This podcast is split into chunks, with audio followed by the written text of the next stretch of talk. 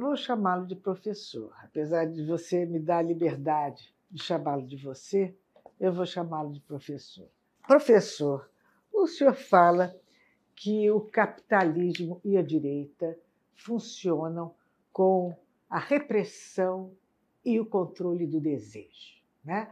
Então, que se para fazer uma transformação social no Brasil, antes de mais nada, tem-se que entender esse mecanismo da direita, que é muito eficiente e que, como vimos recentemente, mobilizou uma massa enorme, elegeu Bolsonaro, quase o elegeu, o apoiou.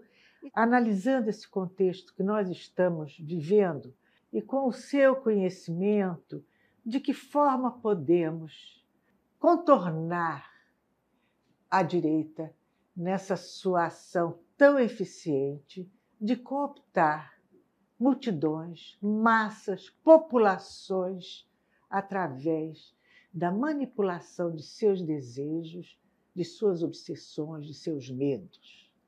Hildegard, querida, eu penso que lutar nesse nosso tempo é reconhecer que as populações do Brasil e do mundo não necessariamente têm por alinhamento pessoal aquilo que talvez fosse o seu interesse olhando de longe. Então nós pensaríamos: por que a classe trabalhadora do Brasil votaria em quem rasga a CLT? Por que brasileiras e brasileiros apoiariam as privatizações que, ao cabo, em um ano, dois, três, faz com que o serviço que era público passe a ser péssimo, faz com que se pague por coisas que eram até então disponíveis gratuitamente e reiteradamente as populações, o povo, a maioria das sociedades tem inclinações por fazer com que a hierarquia social seja mantida, a desigualdade seja cultivada. Muitas e muitos, em tantos locais deste mundo, votam pelo racismo, pelo machismo, pela homofobia, pela xenofobia, como se alguém que nascesse num país ao lado do nosso nem fosse um ser humano, então não pudesse estar aqui desfrutando de serviços hospitalares que eventualmente é, um cidadão brasileiro pudesse desfrutar. Se isto fosse uma situação só do Brasil, eu diria que nós teríamos um problema, mas um problema circunstanciado. Então, nos obrigaria isto a pensar a alma do brasileiro, o que nós temos que os demais povos não têm, nossas idiosincrasias. É verdade que nós temos algumas idiosincrasias. Cada povo tem as suas. Cada povo tem suas inclinações, enfim, alguns motes da sua cultura que são muito típicos e próprios. No entanto, Hildegard, nós vemos que a estrutura geral do mundo cultiva estas dimensões, eu diria, de exploração, dominação. Neste momento em que nós estamos aqui, na Itália, já faz alguns meses, que está um ano, uma primeira-ministra se declara, e não é que declaram, ela se autodeclara neofascista.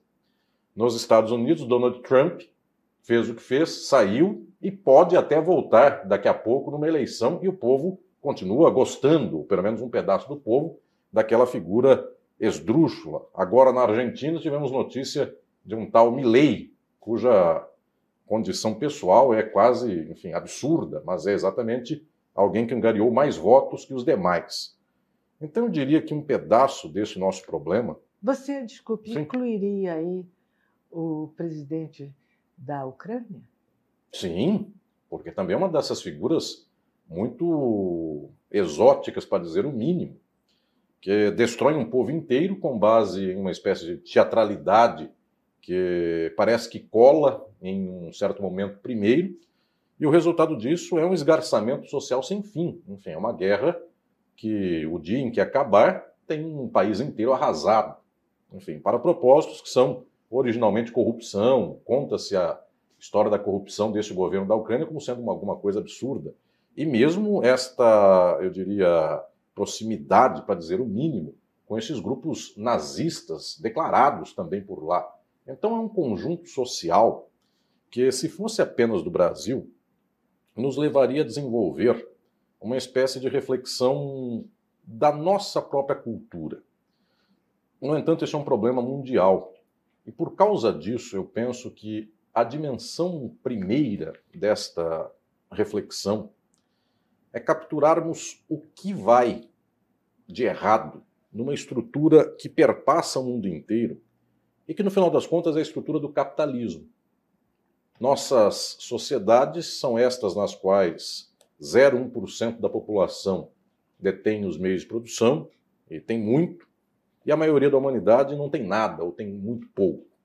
E nesta condição de não ter nada, ter muito pouco, e ainda o pouco que tem, que possa até ser suficiente para a subsistência das pessoas, não é suficiente para a intelecção de mundo das pessoas. Porque não basta apenas alguém poder ter comida, eventualmente um teto e comprar remédio. Existe também uma pergunta decisiva da vida, que é o que faz alguém viver só trabalhando dia e noite, madrugada, pagando boletos, como dizem aí uh, os jovens, enfim. E que vida é esta? Para que faz isso? E aí o capitalismo se vale de instrumentos, eu diria, magníficos, para fazer com que nunca nós venhamos a romper essa cadeia.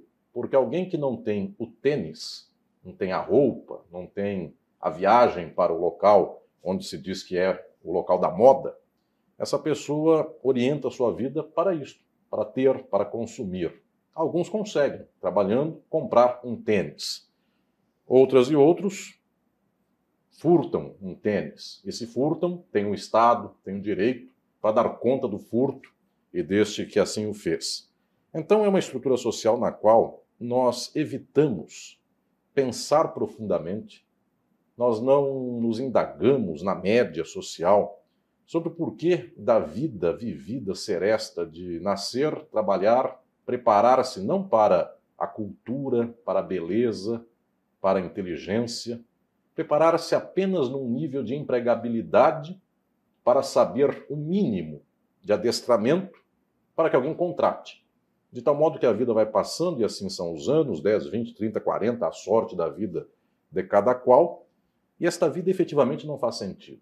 E, no entanto, as pessoas são capturadas por estas máquinas desejantes de fazer com que elas nunca parem para pensar sobre a sua existência, nunca parem para imaginar por que, que a vida tem que ser deste modo que é e por que não se poderia fazer outra vida. O mais espantoso, querido Degane, é imaginarmos nós que o maior sofrimento que a humanidade possa ter é o de manter-se do modo pelo qual a humanidade se apresenta.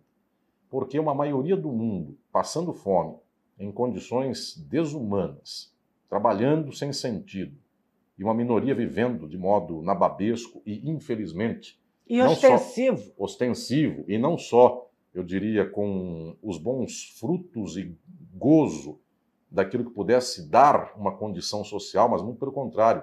Não é o acesso à cultura que organiza as elites econômicas de um país. Muito pelo contrário, é a imbecilidade ostentatória, ou seja, não é o apreço à beleza, não é o apreço à arte, nada disso. É simplesmente é, comprar alguma coisa por não sei quantos milhões de reais porque o outro comprou por algum pouco menos desses milhões de reais. Então, este perfil social que faz sofrer o pobre, mas também faz sofrer o rico, porque é de um vazio sem fim também a vida de quem apenas vai colocando aí cifrões na sua existência, isto nos faz perceber que o mais difícil e mais impressionante é manter uma sociedade como esta.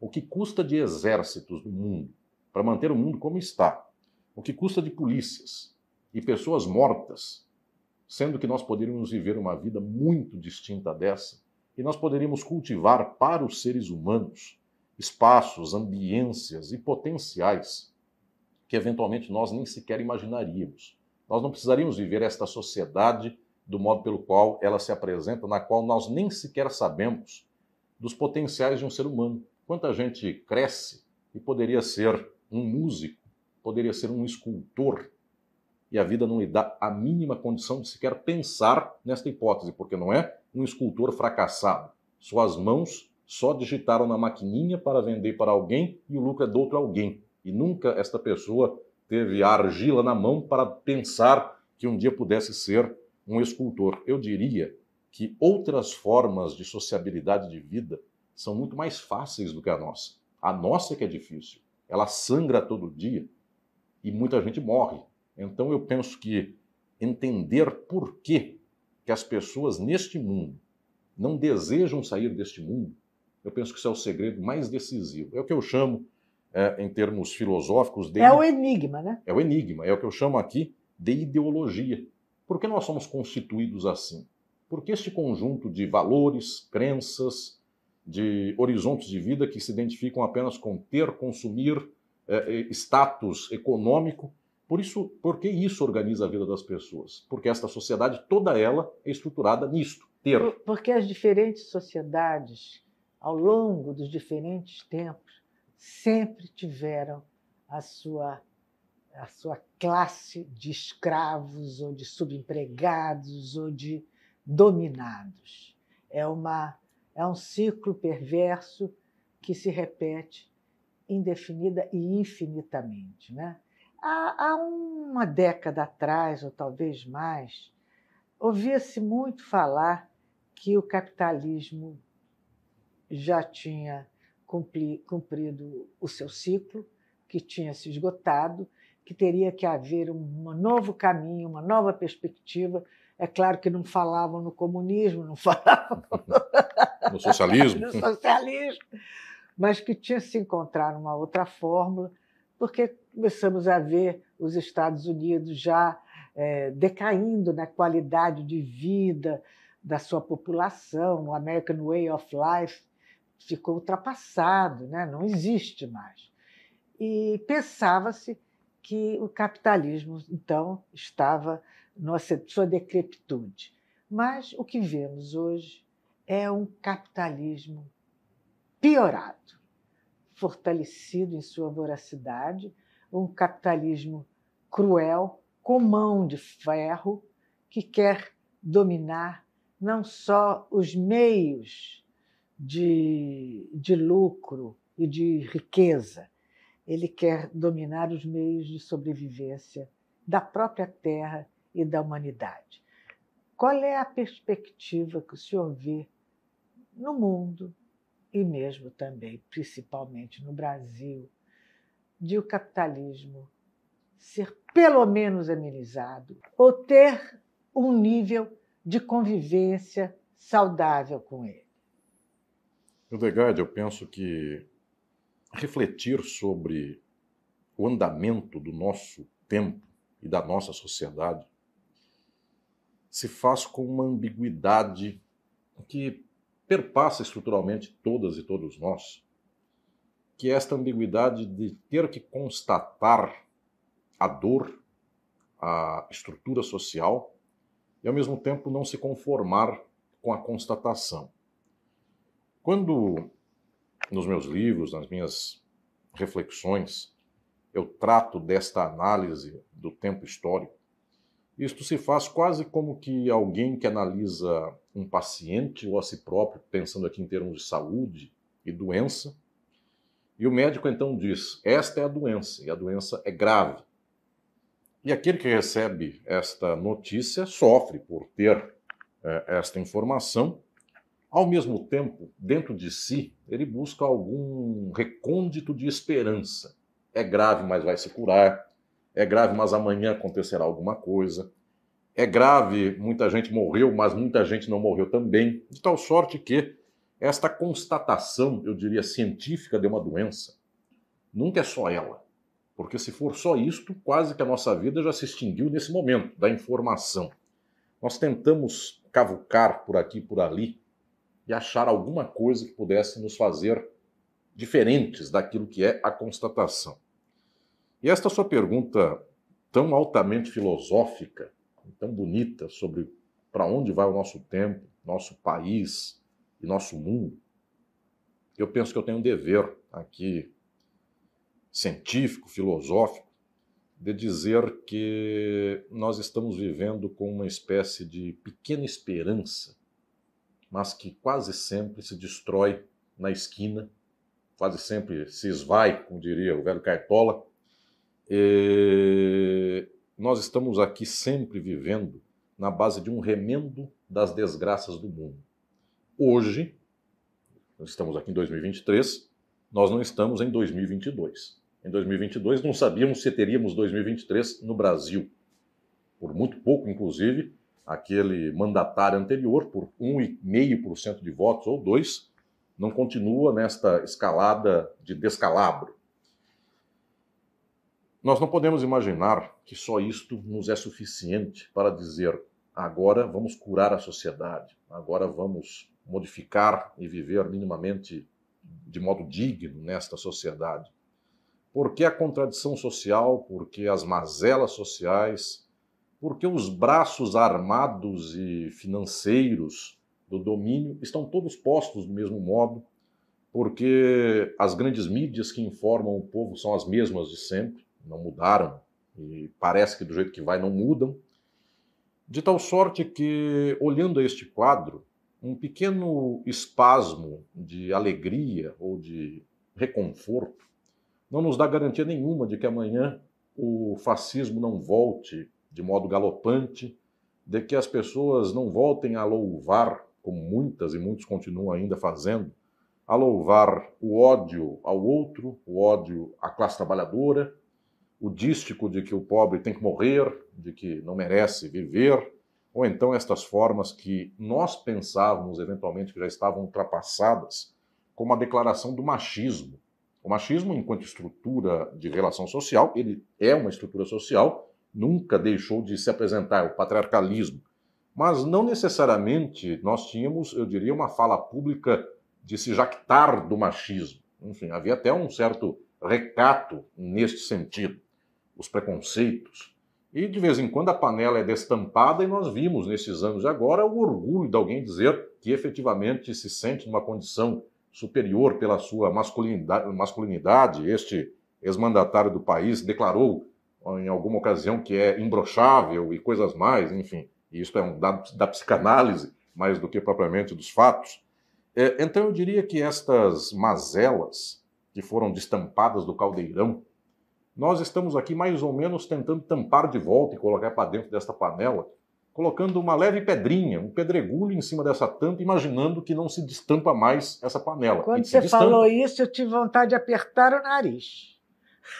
o cheiro desta panela. Sim. Insuportável. Sim. E nós, professor, nós tivemos essa, esse conforto, essa esperança que foi drasticamente interrompida em 2016 por um conluio das instituições que detinham e detêm o poder no Brasil. Todas elas juntas se uniram a mídia, o judiciário, os militares, as federações das indústrias, toda a burguesia, algumas religiões se uniram para cortar captar aquele momento de esperança.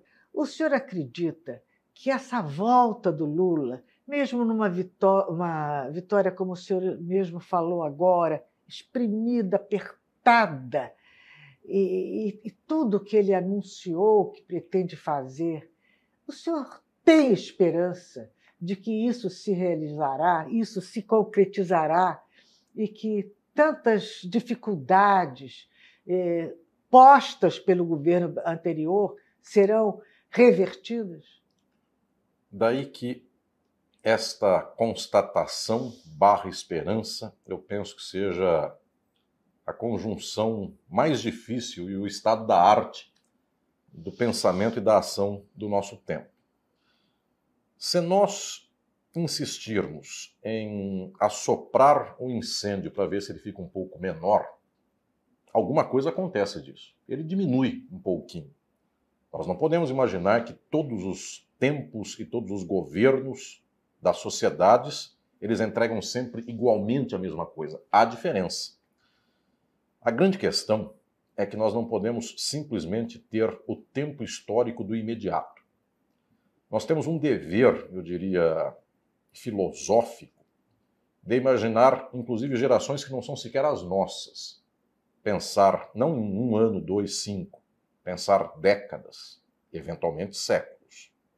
E nesta estrutura, eu diria que as bases sociais que constituem e organizam o nosso modelo de reprodução social, se nós não atacarmos estas bases, se nós não transformarmos estas bases, nós damos estes voos de galinha. E então nós fazemos algum tempo de bonança e logo em seguida vem uma tragédia. Quem viveu a ditadura, quem sofreu a ditadura militar, viu a democratização, não imaginaria que depois de 20 ou 30 anos, jovens que não viveram aquele tempo levantariam bandeirinhas em favor da ditadura, da tortura. Jovens que há poucos anos pintaram o rosto de colorido porque eram os caras pintados, revoltados com um governo que estava ultrapassando todos os limites, que era o governo do Fernando Collor. O que, que houve com esses jovens? Eu fui um jovem cara na pintada. escola, cara pintada, que desci as ruas da minha cidade, saindo da escola e lutando por isso. O que aconteceu com estas gerações? Eu sempre escrevi nos meus livros que não adianta nós tentarmos olhar o quadro geral, dizendo que ele é uma maçaroca toda, enfim, posta, e sem entender o que organiza ponto a ponto esta, este quadro. Para falar em termos de arte, então, nós precisamos ver a configuração da pintura deste quadro, seu ponto de fuga, sua perspectiva, sua técnica, a fatura da pintura chamada sociedade capitalista. Eu diria, o Degade, que efetivamente a tônica, a pauta, a estrutura desta sociedade advém da própria classe economicamente dominante. As burguesias do mundo, e nada do Brasil é muito pior ou melhor do que qualquer outra, as burguesias do mundo se estruturam materialmente para a exploração. E nada que altere a exploração destas classes passa. No entanto, a burguesia, só ela, este 0,1% da humanidade, não tem o dom de mandar na humanidade porque são 0,1%. E como é que ela manda em 100%? Em primeiro lugar, porque ela tem braços armados, militares, exércitos, polícias, o Estado, o direito.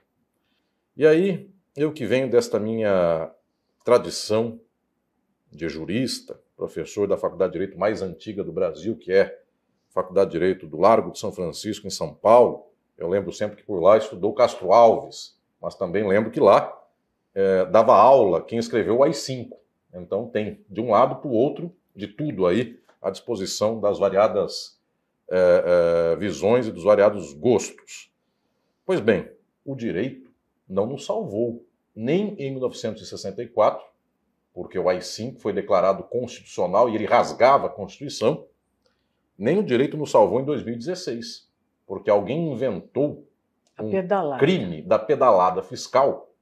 E eu posso procurar o Código Penal de ponta a ponta, uma legislação penal brasileira de cabo a rabo, não há nada que lembre esta coisa chamada pedalada fiscal. A qual desapareceu completamente, não se fala mais de pedalada. Né? A bicicleta foi guardada.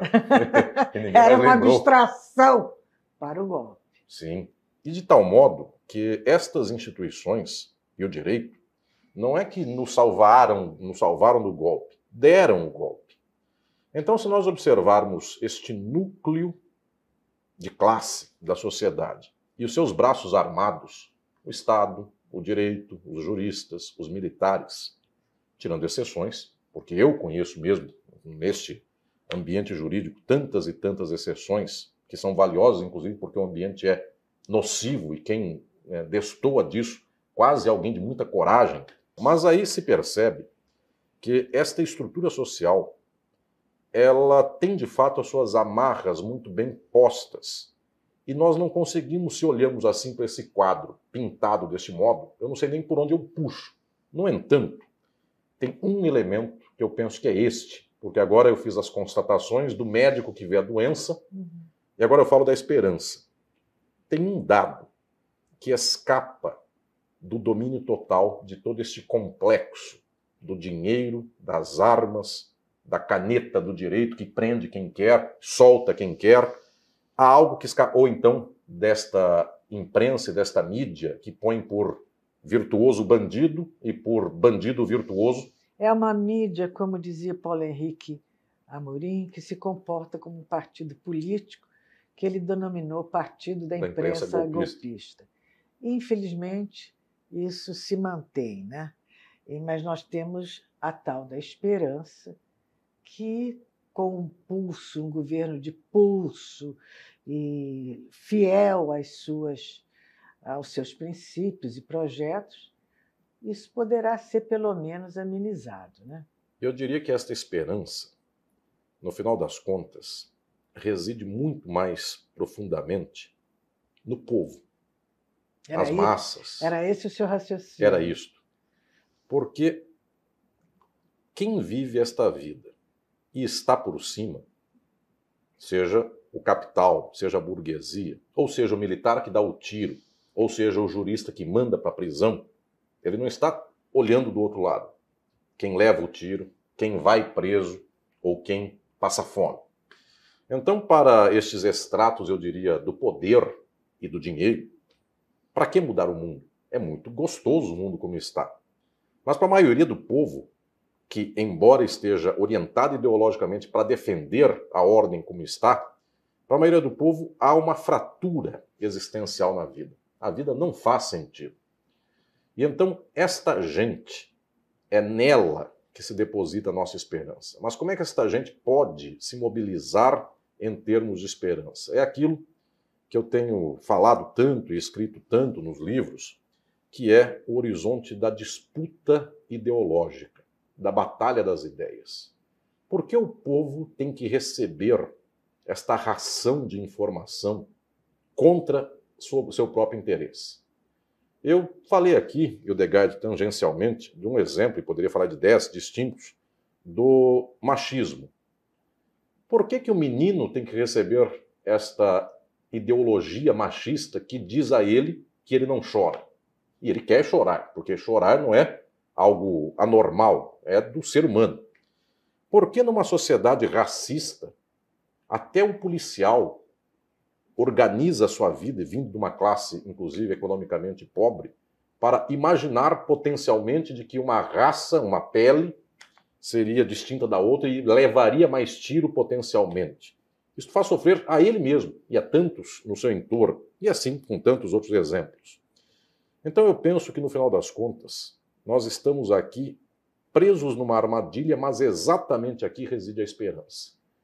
Quando nós podemos dar um passo de mobilização social, eventualmente nós despertamos nas pessoas, nos grupos, nas classes, uma fagulha de desejo contrária ao desejo que o capitalismo nos põe, que é o desejo de consumir, que é o desejo de ter para si. E se eventualmente nós começamos a mobilizar os afetos sociais, isso não é uma questão apenas de cérebro e entendimento, é também de sentimento, é também de afeto. Se nós começamos a ter prazer, gosto, alegria em compartilhar, em imaginar que muito mais delicioso do que ter para si e esconder é estar em conjunto, Eventualmente, a nossa própria orientação ideológica começa a ter aqui disputa, porque eu não penso que uma luta ideológica da nossa parte pela transformação social vá apenas viver com a nossa parte da luta. Eu penso que o capital, os grandes meios de comunicação, eles reagem a isto, então eles reforçam ainda mais o outro lado. Toda pequena vitória que se tenha, toda pequena mudança que se tenha, vem uma reação enorme em sentido contrário é o exemplo dos governos Lula e Dilma. Um pequeno acréscimo econômico para o pobre, que possibilitou a ele um dia pegar o avião no Santos Dumont, fez com que o rico e a classe média já se sentissem interpelados na revolta de que agora o ambiente deles, exclusivista do aeroporto, estava sendo contaminado pelos pobres ou algo assim. Então eu penso que, de fato, é, volta uma reação. Só que este, esse processo. E nós tivemos agora uma, uma amostra bem emblemática disso, professor. Quando houve o apagão e a Janja fez um comentário em resposta a outro comentário que atribuía a este governo apagão falta de investimentos na, na Eletrobras era, teria sido porque em decorrência do governo do Lula. E ela disse: não, o, o, a Eletrobras foi privatizada em 2022. E isso o senhor muito bem colocou agora. Essas pequenas interferências criou uma revolta, uma tarde inteira de rede de televisão falando contra um comentário de Twitter da primeira-dama. E eles não, eles não abandonam as armas. Por isso, o elemento decisivo para destravar o processo de transformação social está nas massas. Daí que eu insisto com a ideia, escrevo isso em livros como Estado e Forma Política e tantos outros mais, eu insisto com a ideia de que nós não devemos nos bastar numa boa entrega de resultados de governança. Porque se de fato se asfalta uma rua, se se ah, amplia um hospital, se se amplia um aeroporto e coisas mais. Se constrói universidades, provê medicamentos, provê minha casa, uma... minha vida. Minha casa, minha vida, luz para todos. E vota no Bolsonaro. A ideologia é o decisivo. Portanto, não é a entrega de boas políticas públicas que desempata o processo social, porque isso a esquerda entrega, é óbvio. Se alguém se predispõe a induzir a construção de habitações populares e um governo de direita se predispõe a cruzar o braço e dizer não tem casa morra, é óbvio que uma política de indução ela gera bons efeitos em face daquela que é de destruição total das coisas. No entanto, se toda a estrutura ideológica da sociedade crê, está marcada para não compreender as causas materiais da própria sociedade, aquele que eventualmente ganhou uma política pública que lhe levou a ter uma casa ou um carro, a marcação ideológica constitutiva da vida desse sujeito diz assim a ele: seu carro, que você não tinha e passou a ter, sua casa, que você também não tinha e passou a ter, não é por conta de governo, política pública ou algo desses. É por conta, alguns vão dizer, do seu mérito, porque no livro de autoajuda se diz por lá que quem acorda de manhã e dorme de noite e não descansa, ele tem mérito. Ou então, por conta de Deus. Da sua religião. Da sua religião. E então, as melhores políticas públicas que possam ser entregues por qualquer governo, elas não dão conta de estabelecer aquele que é o vínculo profundo sem o qual não se faz um processo de transformação social. É preciso disputar e explicar o que vem a ser a lógica da sociedade. E aí eu penso que há muitas e muitas décadas nós estamos perdendo fragorosamente no mundo esta batalha das ideias. Porque desde que a Europa e os Estados Unidos, na década de 70, 80, com Margaret Thatcher, Ronald Reagan e o neoliberalismo, se puseram a tentar explicar o mundo na base de individualismo, mérito pessoal, o perdedor e o ganhador, e aquele que tem dinheiro é porque de fato é melhor e o outro é pior. Esta forma de afirmação ideológica, ela foi perpassando o mundo inteiro e não é porque ela é melhor ou ela é bonita, ela é péssima, é horrível e é uma infâmia. Mas é porque todos os aparelhos ideológicos do capitalismo estão orientados para isso. Então, as escolas de administração e economia, escolas de negócio, livros de autoajuda que se vêem por aí nestas livrarias de aeroporto e outros mais, só dizem coisas como tais. Enfim, que o seu sucesso será exatamente se você ganhar dinheiro. Ou então a própria religião, que eventualmente teve franjas como a teologia da libertação e imaginar que se deve fazer com que um cristão não seja aquele que olhe para alguém crucificado, mas tire o pobre da cruz. Então tudo isto foi se deixando de lado em favor de dimensões como esta da teologia da prosperidade. Alguém é mais benquisto por Deus quanto mais dinheiro ele tem. Oder para o pastor. Ou, enfim, para o seu líder religioso. De tal sorte que estes aparelhos ideológicos, eles foram ganhando a sociedade, eles foram dominando de modo ainda maior, porque não é que antes eles não dominassem, só que agora dominam de modo mais eficiente ainda. E então, neste quadro todo, o que aconteceu desde a década de 70 e 80 é que nós perdemos, eu diria, a coragem filosófica, teórica, política de declarar de modo maiúsculo a luta contra este mundo e a favor do outro mundo. E então, aquilo que se chama de esquerda foi ficando pequeno, foi ficando fraco, este ambiente de esquerda. Então, as pessoas não mais disseram contra todo o domínio do mundo. Pediram só para o domínio deixar abrir uma gavetinha e dar alguma pequena coisa para o pobre. E quando se começa a pedir pouquinho, dentro de uma exploração, de uma dominação e de uma opressão que são totais, nós perdemos inclusive a possibilidade de encantar as massas, as pessoas, o povo.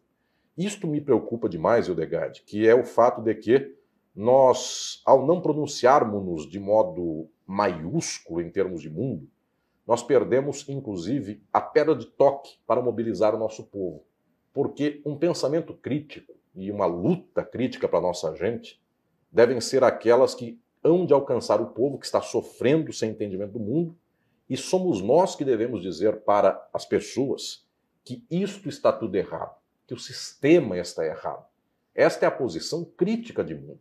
É nos engajarmos em processos de luta nas circunstâncias que se apresentem para esta luta. Mas as esquerdas foram se tornando confortáveis. O que se chama de esquerda nos Estados Unidos é praticamente direita, é o Partido Democrata é. dos Estados Unidos, que é o grande sócio do imperialismo junto com o Partido Republicano. Alguém já definiu muito bem: o Partido Republicano está com uma bomba no mundo, e esta bomba é pintada de cinza e tem uma caveira. E o Partido Democrata está com a mesma bomba no mundo e pinta cores do arco-íris e pinta peace and love é, é, na bomba que taca no mundo. Ou seja, está a esquerda que mata o mundo, esquerda não é.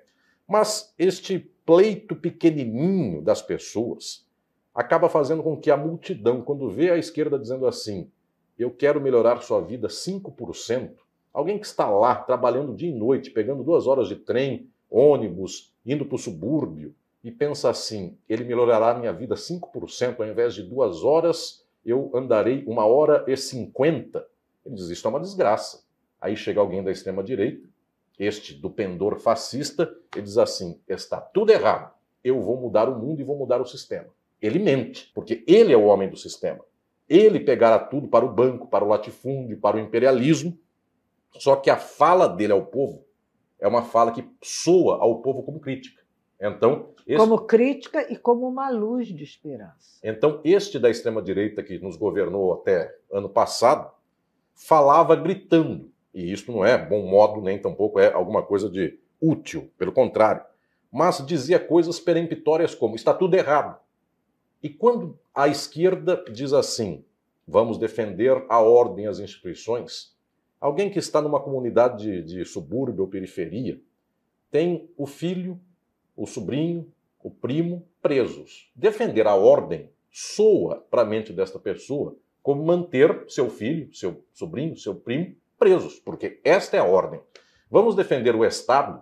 O Estado chega nas periferias do Brasil apenas com o braço armado da polícia dando tiro na porta de alguém, ou se não é dando tiro, não necessariamente é o tiro que é a primeira entrada da polícia, é prendendo e algemando.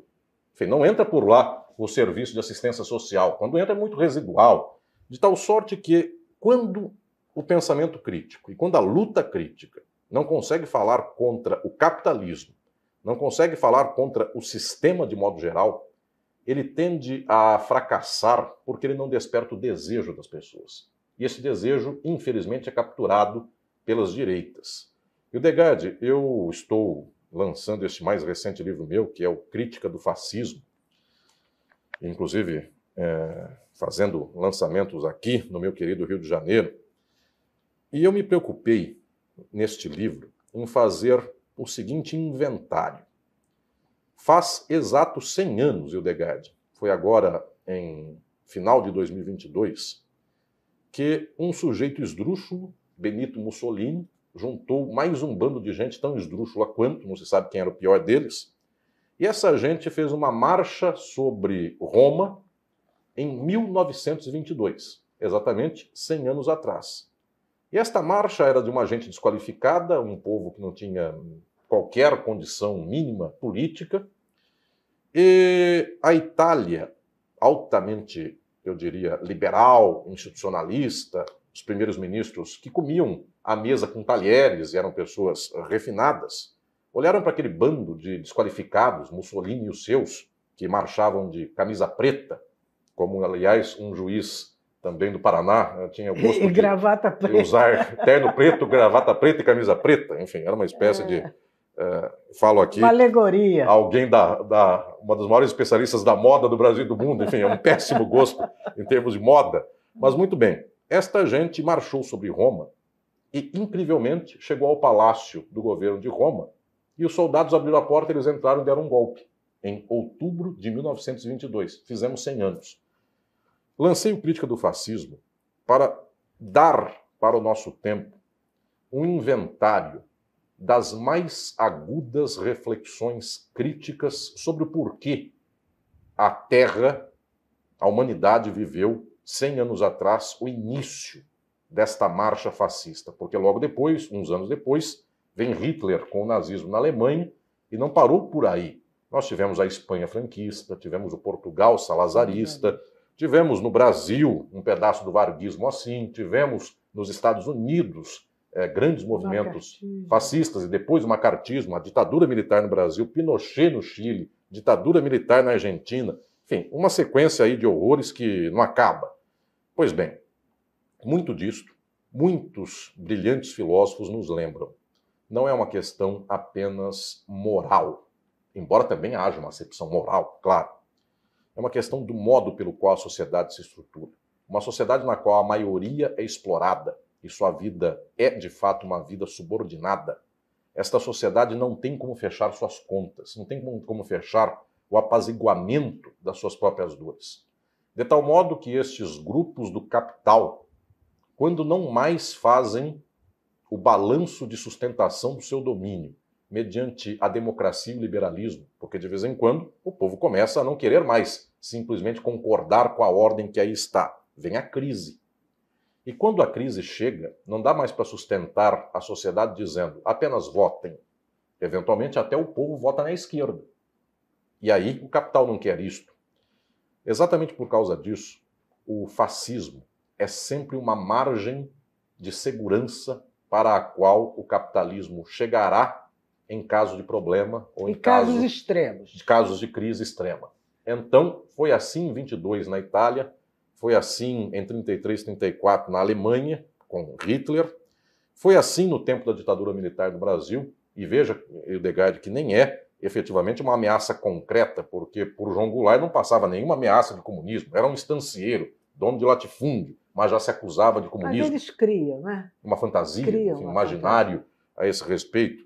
É, é, é, um dia me disseram, a Dilma tem um plano para tornar o Brasil comunista. Eu disse: me apresenta, eu queria muito ler esse plano, Enfim, me dá para eu ler. Enfim, é, então, é, é, eu digo que nestas circunstâncias, sempre a ameaça contra o domínio da burguesia e do capital leva a própria sociedade à extrema-direita. E, e por isso a hipocrisia desta direita e do capital. E dessa mídia. Que diz que são da liberdade, são da democracia, dão vozes para todos os lados e sempre é só um lado.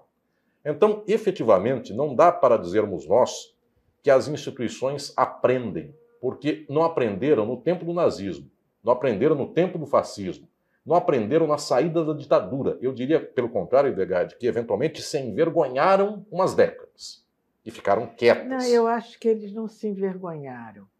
Eles se intimidaram é, e, e não passaram a omitir a sua preferência, o seu apoio e a sua participação na ditadura, porque não era o momento. Eles são estratégicos.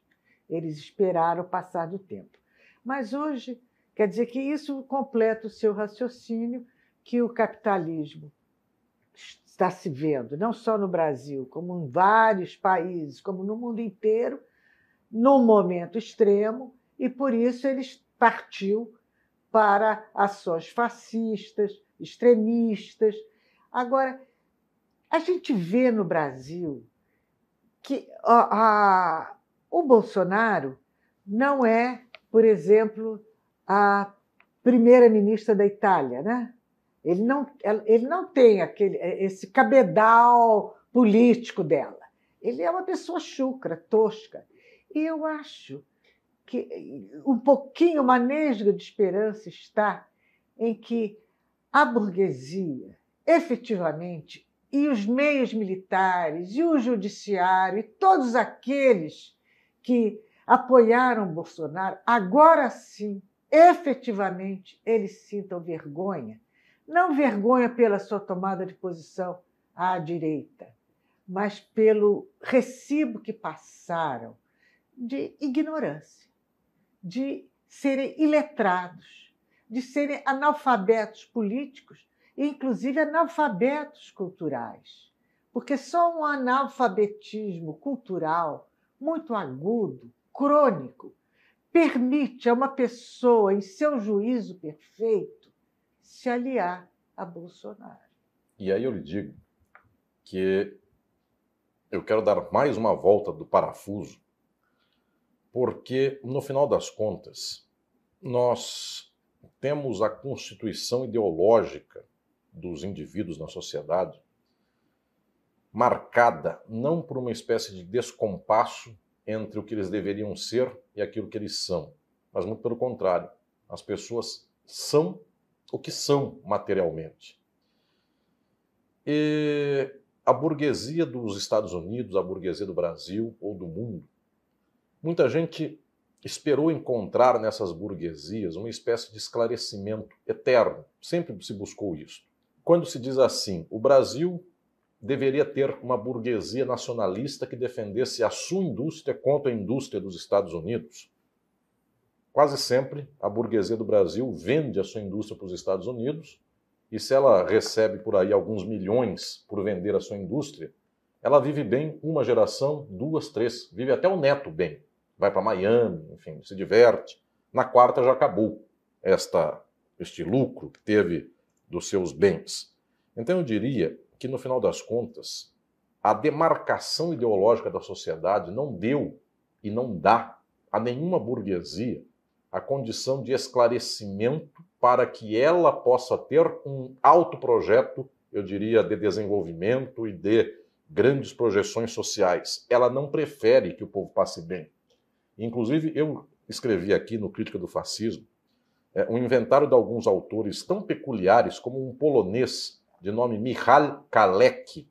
Este Kalek, um marxista da Polônia, ele disse assim: O fascismo advém, olhem que peculiaridade, quando os pobres começam a ter pleno emprego. O que, ele queria dizer com isto? Foi um dado lateral. Ele disse assim: na Alemanha e em outros países, quando o pobre começa a ter salário e não falta emprego para o pobre, não é que o pobre ficou rico, ele só tem um salário de pobre mas efetivamente os pobres têm um salário, podem comprar alguma coisa. Isso incomoda o capital, isso incomoda a burguesia, porque não dá mais com o plano emprego para contratar lacaios, que não teriam emprego nenhum, então aceitariam um subemprego, enfim, é, é, abanar alguém, enfim, o dia inteiro. A condição, a vez em que o Brasil chegou ao pleno emprego, nesta história recente do Brasil, desde a final da ditadura, foi uma vez só, 2013.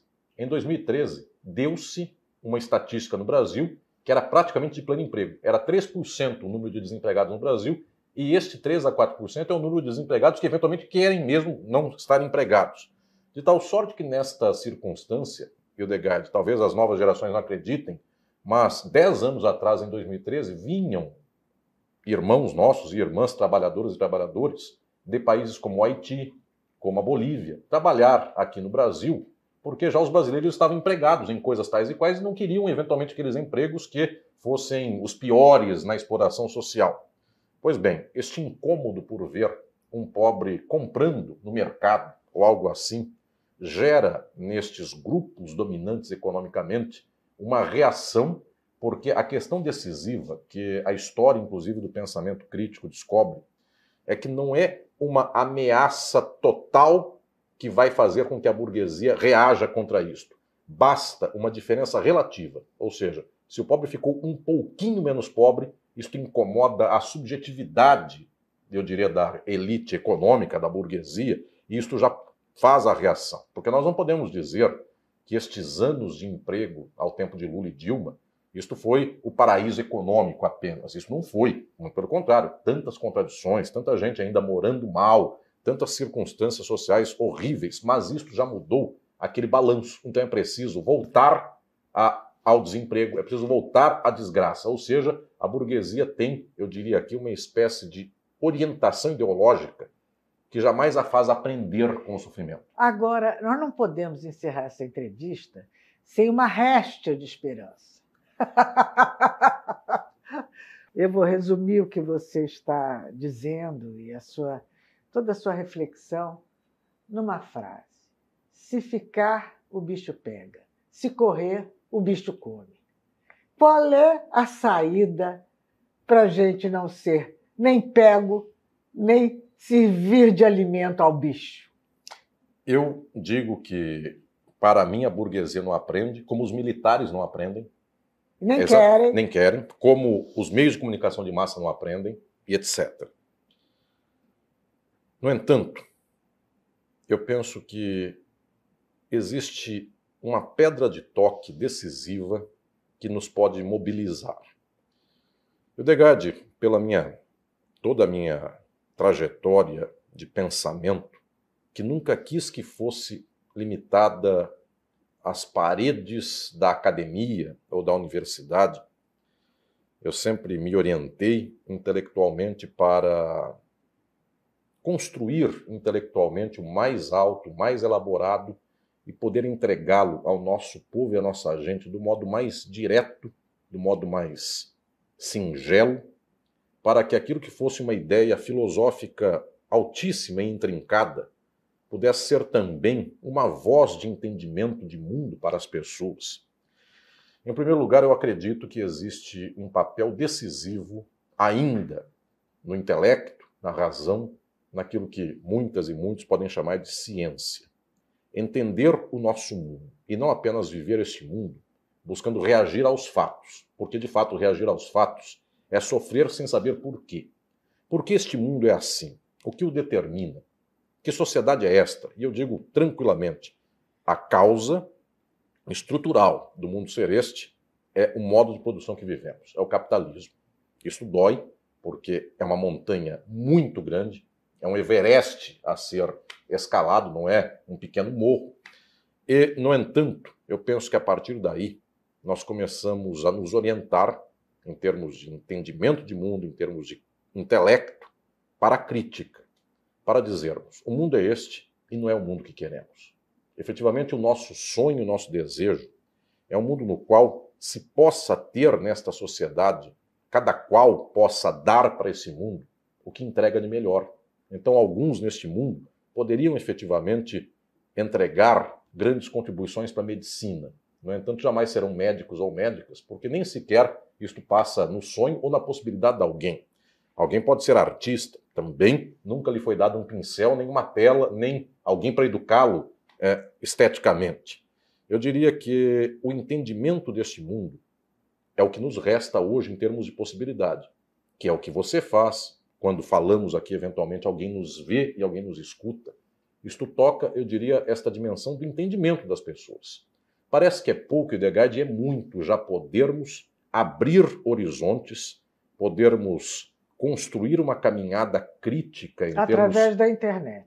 Através da internet, dos livros, enfim, do que nos resta, porque o nosso microfone é pequeno. A internet é maravilhosa, mas eu sei que eventualmente com estes algoritmos do mundo e estas televisões do mundo, aquilo que nós falamos para alguns milhares, pessoas fazem idiotices e falam horrores reacionários para milhões. No entanto, nós temos esta possibilidade. E este passo de entendermos o mundo, para mim é decisivo, porque eu penso que um, um dístico, uma bandeira que nos possa dar a maior esperança, é que se nós não sabemos como funciona o mundo, nós também não sabemos transformá-lo. Se nós sabemos como o mundo funciona, isso não quer dizer também que nós venhamos a transformá-lo, mas quer dizer que nós já sabemos os passos, o que lutar, contra o que lutar, contra quem lutar. E, eventualmente, neste saber se encontra o povo conosco. E o povo um dia começa a perceber que está batendo em gente errada, ou seja, está se autoflagelando, sendo que não era assim que deveria ser a luta. Então eu penso que esta capacidade de fazer ciência, luz, entendimento, razão, para transformar o mundo, aquilo que de vez em quando alguém me pede, resuma numa frase só, eu digo ciência e revolução, saber e transformar. Eu penso que isso é possível e esta é uma grande esperança, porque por enquanto a nossa gente, o nosso povo, sofrido, explorado, não encontra a palavra da transformação nem da ciência, porque encontra qualquer outra coisa, como mate, é, é, se digladie, brigue com seu vizinho, o mundo é assim mesmo, Deus quer que você morra pobre, é, não morreu sem remédio porque é vontade de Deus, ou algo assim. Quando em algum momento da vida este saber se encontra agora sim com um afeto, com um sentimento, com um coração, eu penso que é explosivo. O mundo, querido Hildegard, parece que é deste jeito e nunca muda. No entanto, a coisa mais fácil de acontecer no mundo é mudar o mundo. Porque o dia que a humanidade se tocar, se sensibilizar e entender qual é o horizonte desta luta, é como se uma, uma humanidade de uma vez só ela se engajasse num processo muito rápido de transformação social. Tem muita gente que imagina que as revoluções são processos longínquos. A Revolução Francesa saiu num momento, porque o povo não aguentou mais e ele aguentou anos, décadas, séculos. E um dia foi a gota d'água. A Revolução Russa se fez em seis meses e tantas outras manifestações do mundo assim. Se um dia nós nos encontrarmos com este sentimento, este afeto, isto fará com que o povo possa efetivamente juntar conhecimento e ação sentimento e inteligência. E eu penso que aqui está a palavra da esperança. O mundo pode ser outro.